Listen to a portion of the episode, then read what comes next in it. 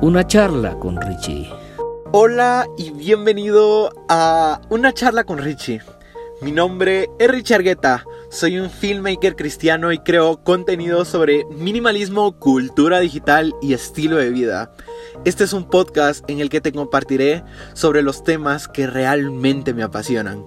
Todo esto en una pequeña charla que se emite de lunes a viernes. Sin nada más que decir, comencemos. Bien, estamos ya en un nuevo día más aquí en el podcast, el segundo episodio de esta nueva temporada. Estoy muy feliz, traigo bastante energía el día de hoy y voy a ser honesto contigo, no sabía bien de qué íbamos a hablar el día de hoy, pero tras pensarlo un poco y recordar de una especie de polémica que estaba viendo en las redes sociales últimamente, creí que sería una buena idea venir a aclarar algunos de los puntos con respecto a la mensajería instantánea de WhatsApp. Vamos a empezar por ¿qué es WhatsApp? WhatsApp, por si no lo sabías, es una aplicación de mensajería en la cual puedes enviarle mensajes a personas en cualquier parte del mundo que utilicen esta, esta aplicación. Puedes realizar también llamadas y el problema surgió hace aproximadamente una semana tal vez cuando WhatsApp tuvo que enviar como que un nuevo mensaje de aspectos de términos de uso. ¿Qué significa esto? WhatsApp con este mensaje dio a entender que iba a recopilar más información de la que está recopilando actualmente. ¿Y qué va a pasar si tú no aceptas las condiciones de, uso? Simplemente ya no vas a poder seguir utilizando WhatsApp a partir del 18 de febrero. Pero, ¿qué decían en realidad estas condiciones nuevas? Estas condiciones nuevas decían que WhatsApp va a poder acceder a algunos datos, algunos datos muy normales como los contactos, algunos aspectos de ubicación, pero ya habían otros que daban un poquito más de miedo, que ya eran con cuestiones de aspectos como tu nombre que tienes por, en WhatsApp o cosas como cuentas bancarias y con todo esto yo quería decirte que hay por qué alarmarse, pero las redes sociales lo han planteado de una forma muy diferente a lo que en realidad debería estar enfocado. WhatsApp es propietaria, Facebook es propietaria de WhatsApp, al igual que lo es de Instagram. Y si entras a Facebook, te vas a poder dar cuenta que Facebook, si bien es una aplicación de red social, también es una app como que de tienda. Es una app donde te salen anuncios, te salen productos, al igual que Instagram. Instagram ya no es solo la aplicación que conocíamos de fotos, sino que incluso ya tiene un apartado de tienda. Por lo menos a mí me recomienda muchas cosas de tecnología y cosas por el estilo. Pero eso mismo es lo que va a estar haciendo ahorita WhatsApp. Va a estar recopilando esta información y a lo mejor en WhatsApp no vayamos a tener alguna especie de anuncios, pero a lo mejor sí lo vamos a tener en Facebook. Entonces, a partir de los datos recopilados en WhatsApp, va a estar llevando esos datos a Facebook para recomendarte más publicidad de este estilo. Eso mismo, en realidad WhatsApp no va a poder estar leyendo tus mensajes de texto. Eso desde ya quiero que lo tengas en cuenta. No va a ser que WhatsApp va a estar revisando las conversaciones que tienes, sino que WhatsApp va a estar recopilando información que a lo mejor si tú mandas que vas a ir a un restaurante, a lo mejor después ese restaurante te sale con alguna promoción en Facebook o cosas por el estilo.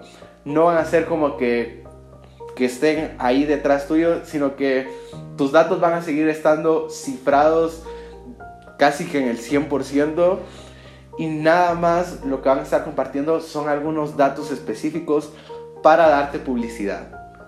Esto tiene un aspecto malo con el hecho de que van a estar como que violentando tu privacidad. Por lo menos sé que los que estén por parte de la Unión Europea, como en España, a ellos no les va a afectar tanto, pero a los que estamos fuera, como es mi caso, va a estar como que un poquito más complicado esto. Y va a traer también alguna especie de cosas buenas en el futuro. Y es que WhatsApp ya en algunas de las betas se ha mostrado que va a estar compartiendo información con Messenger. Entonces tú vas a poder realizar videollamadas con personas que solo utilicen Facebook Messenger.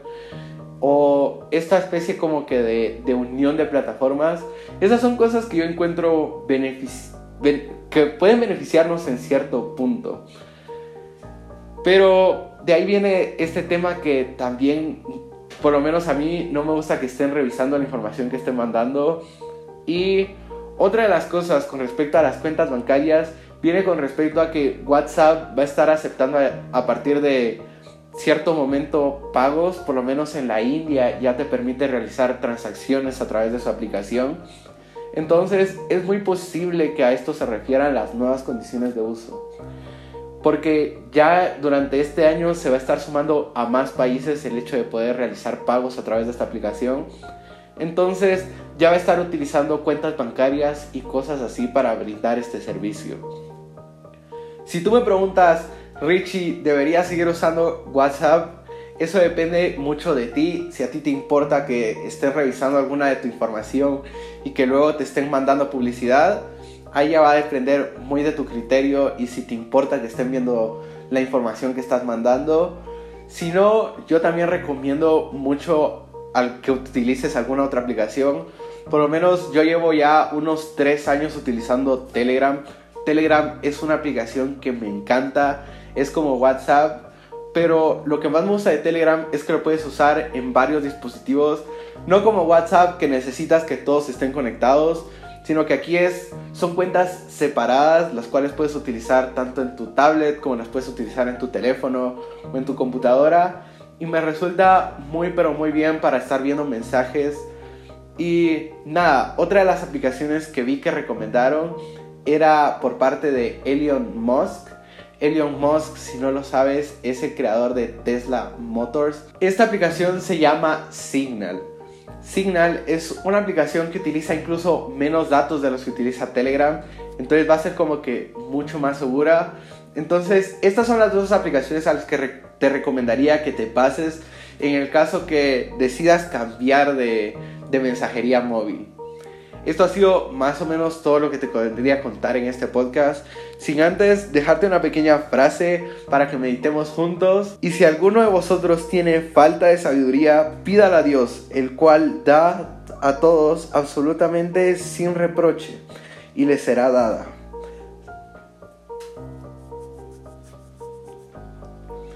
Y esta frase dice así, y si alguno de vosotros tiene falta de sabiduría, pídala a Dios.